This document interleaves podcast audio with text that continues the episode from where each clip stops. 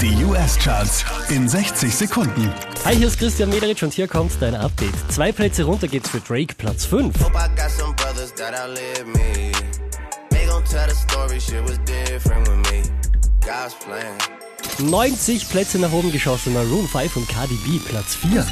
like you roll around with guys like me till sundown when I come through. I need a girl like you, yeah, yeah. Von der 7 rauf auf die 3 geht's für Cardi B und J Balvin.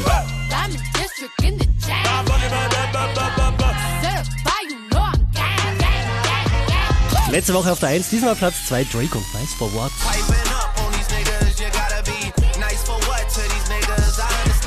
Einen Platz nach oben geschossen, somit neu an der Spitze in den US-Charts, das ist Post Malone.